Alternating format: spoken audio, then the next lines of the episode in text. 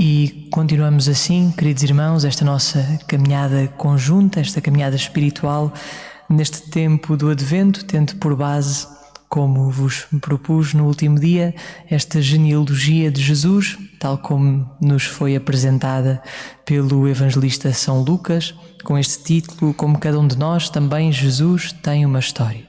Como cada um de nós, também o Senhor tem a sua história, tem a sua família, tem a sua genealogia, e isso ajuda-nos a mergulhar mais, não apenas na história da salvação, na história que Deus foi fazendo com o povo de Israel, mas também com, de forma muito concreta com aquilo que acontece na própria vida de, de Jesus, um, reconhecendo em Jesus verdadeiro homem. Jesus é tão homem quanto nós. Jesus é homem como nós e por isso tem também uma família, tem também um passado e isso não é indiferente para a forma como, como Deus nos é dado a conhecer a partir do seu filho, do seu filho Jesus. Nesta Nesta primeira reflexão de hoje, vamos um, mergulhar mais um pouco, aprofundar esta personagem de Abraão e o percurso que nos conduzirá nesta noite será de Abraão a Adão. É o centro, do, do, centro para o final, pelo menos de acordo com a, a sequência apresentada por este evangelista São Lucas. Contrariamente a São Lucas, a forma como São Mateus, o lugar onde nos aparece a outra genealogia de Jesus, nos apresenta esta história, esta família que precede, que precede a Cristo, hum, é a partir de Abraão. Mateus começa uh, por apresentar a genealogia de Jesus, começando por Abraão. E diz o seguinte: genealogia de Jesus Cristo, filho de David, filho de Abraão. Abraão gerou Isaac e assim por aí fora as restantes gerações que sucederam a Abraão. No texto segundo São Lucas, Abraão aparece na sequência da genealogia, que nos aparece de forma inversa, começando com José, como tivemos a oportunidade de meditar na passada quinta-feira, e São José é a peça-chave que desencadeia depois toda a sequência de, da ascendência de Jesus, tal como ela nos é apresentada nesta passagem, no capítulo 3 do Evangelho segundo São Lucas. Ora, a presença de Abraão como antepassado direto de Jesus permite-nos reconhecer em Jesus o cumprimento de todas as promessas que Deus havia feito ao seu povo, ao povo de Israel. Abraão é o pai de todos os crentes e o primeiro a quem Deus se dirige para lhe revelar os desígnios de salvação que Deus tinha para a humanidade, a começar pela sua família, a começar pela família de Abraão.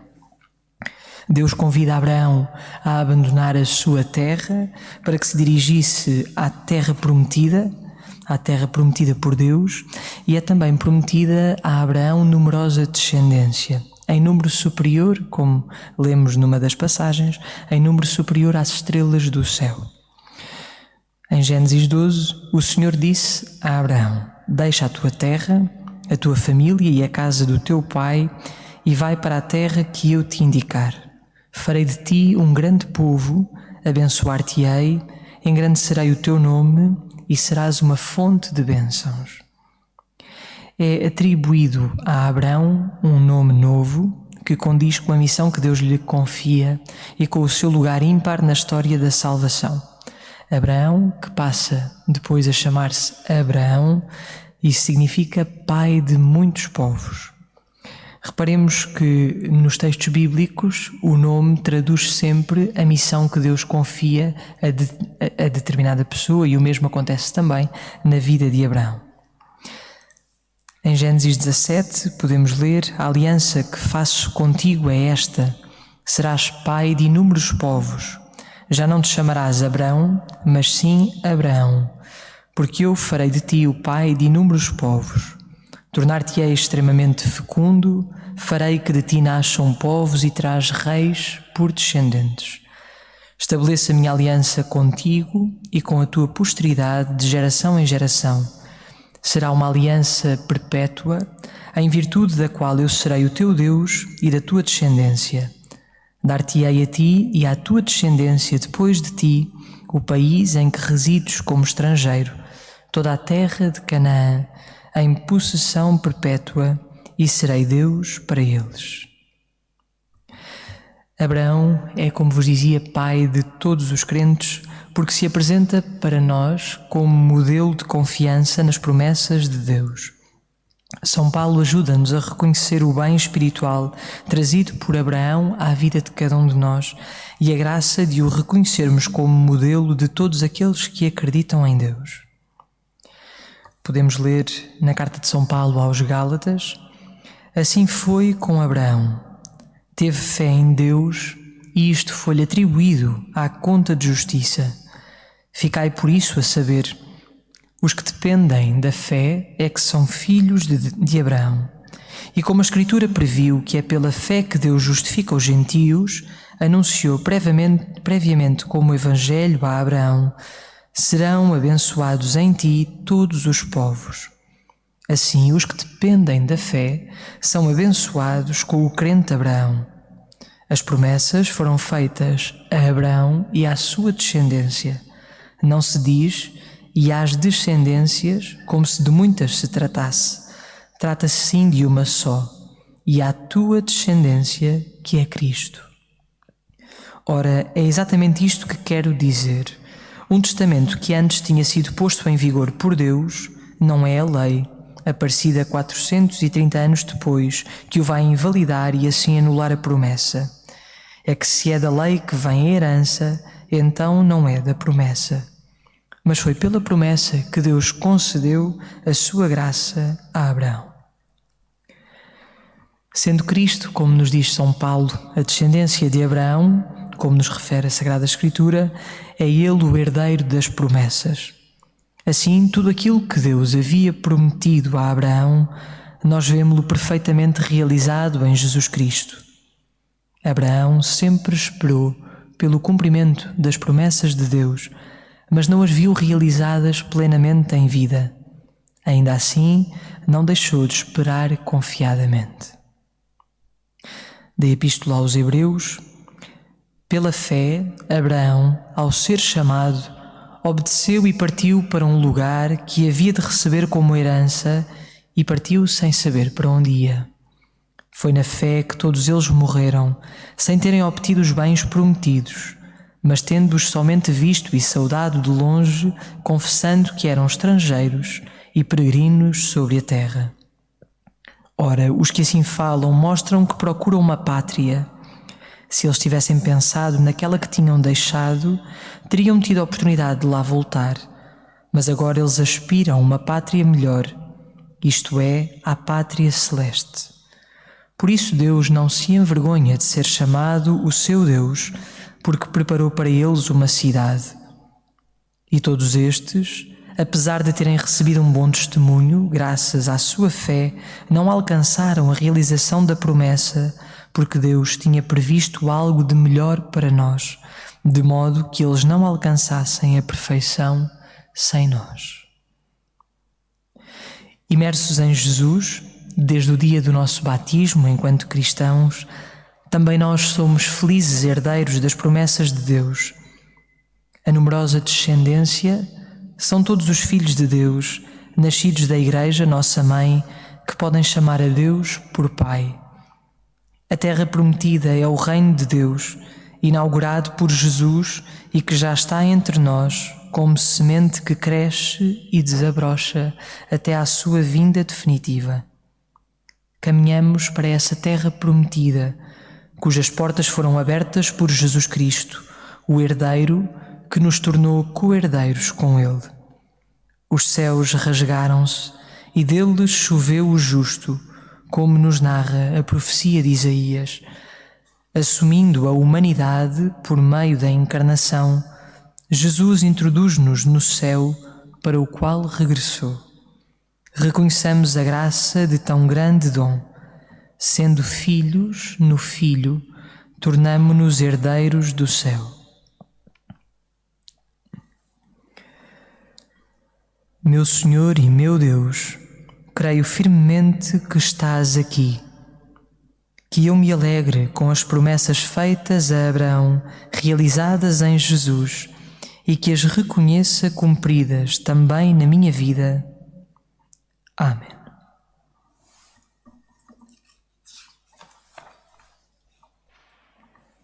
De Abraão a Adão, deixemos-nos conduzir agora pela figura de Adão. Ele é o primeiro homem criado por Deus, segundo o relato dos primeiros capítulos do livro do Gênesis. Modelado do barro da terra, Adão recebe de Deus o sopro da vida, que nos faz reconhecer nele as características únicas do ser humano, formado da terra e dotado de uma alma racional e de vontade. Corpo e alma unidos numa única natureza. Adão é, por isso, aquele que nos faz contemplar a humanidade tal como sonhada por Deus, na medida em que foi formado à sua imagem e semelhança. Reconhecemos assim que a semelhança divina e a imagem de Deus presente em nós eram os grandes primeiros intentos de Deus para a humanidade, para cada um de nós. Em Adão, o novo tempo da criação é inaugurado pela novidade que a liberdade que lhe é concedida introduz no mundo, o maior dos dons divinos e sinal claro do seu amor por nós, encetando a grande aventura da humanidade rumo ao seu Criador. O mau exercício da possibilidade de escolha de Adão, todavia, introduz na história a ruptura com este plano amoroso de Deus, de tal forma que todas as gerações depois de Adão permanecem afetadas por esta mesma inclinação que foi afastando radicalmente a humanidade de Deus. A proximidade do tempo do Natal recorda-nos a celebração que fazemos da inversão deste afastamento introduzido na história. Deus faz-se homem em Jesus Cristo para que a humanidade pudesse regressar a casa, tornando-se herdeira das graças concedidas a Adão e por ele rejeitadas.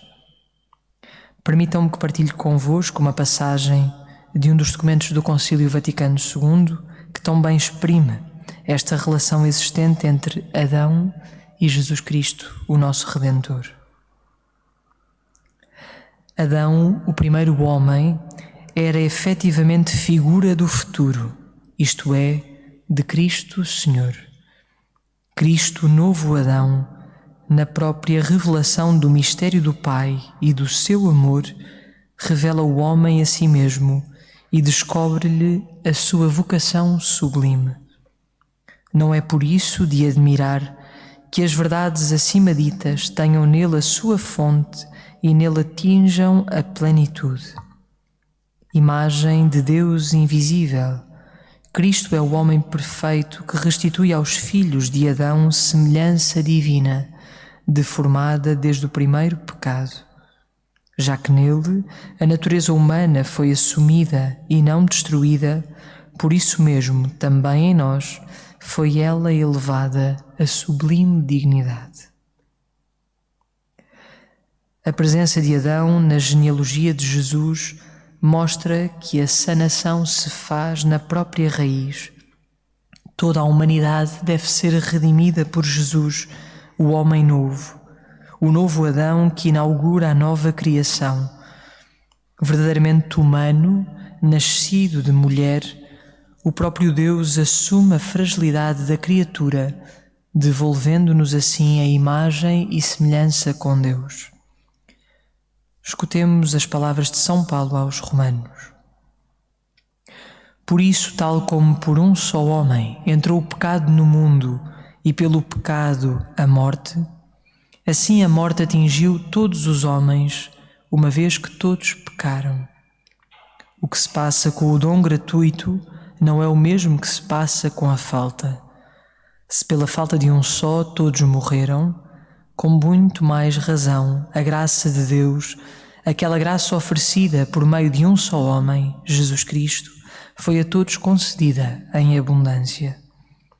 De facto, se pela falta de um só e por meio de um só reinou a morte, com muito mais razão, por meio de um só, Jesus Cristo, hão de reinar na vida aqueles que recebem em abundância a graça e o dom da justiça.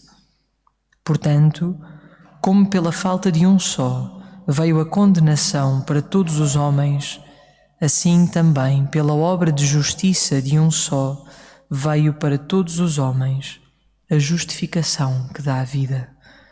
De facto, tal como pela desobediência de um só homem todos se tornaram pecadores, assim também pela obediência de um só todos se hão de tornar justos.